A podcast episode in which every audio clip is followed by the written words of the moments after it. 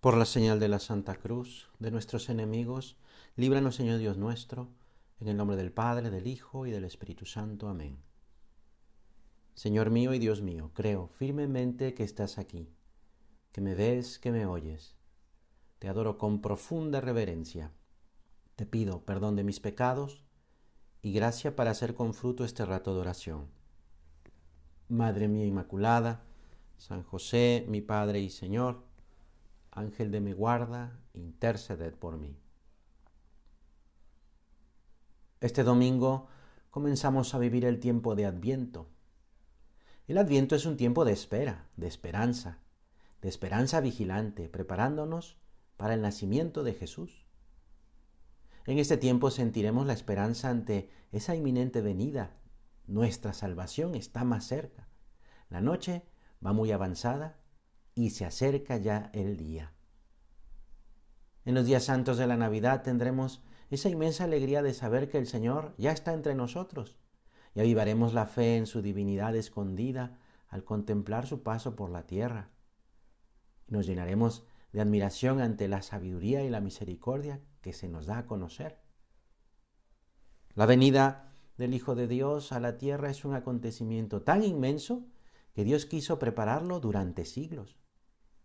Podemos ver en la Biblia, concretamente en el Antiguo Testamento, todo lo que Dios hizo para que pudiéramos recibir a su Hijo. La venida del Mesías es anunciada por boca de los profetas. Así, por ejemplo, el profeta Daniel indica el momento. El profeta Miqueas el lugar, Belén. Isaías profetiza que nacerá de una virgen.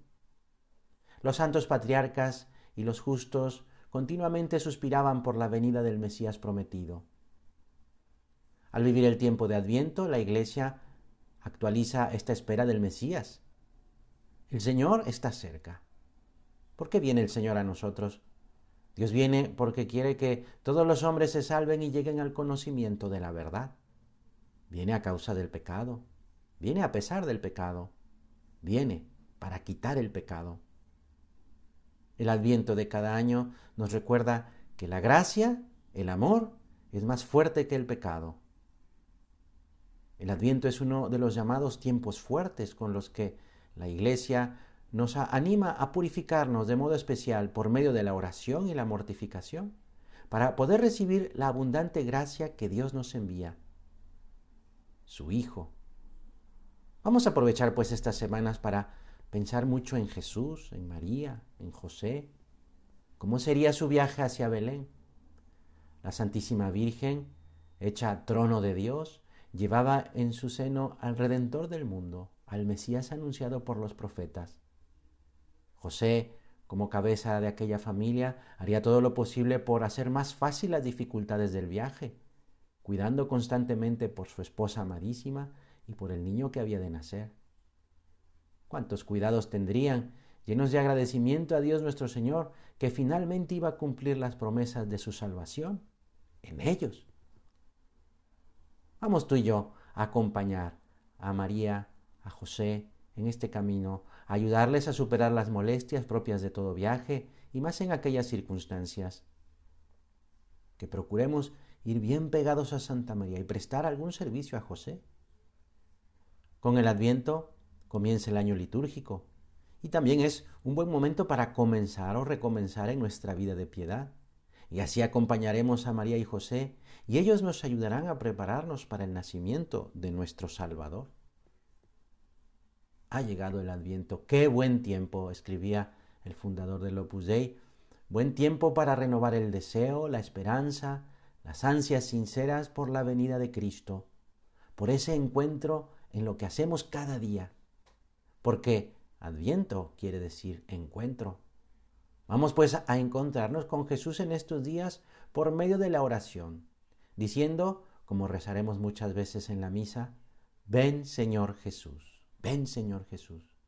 Podemos decirlo muchas veces en estos días como preparación para su nacimiento. De este modo nos resultará más fácil descubrir lo que no va en nuestra lucha cotidiana y con la gracia de Dios y nuestro esfuerzo lo quitaremos.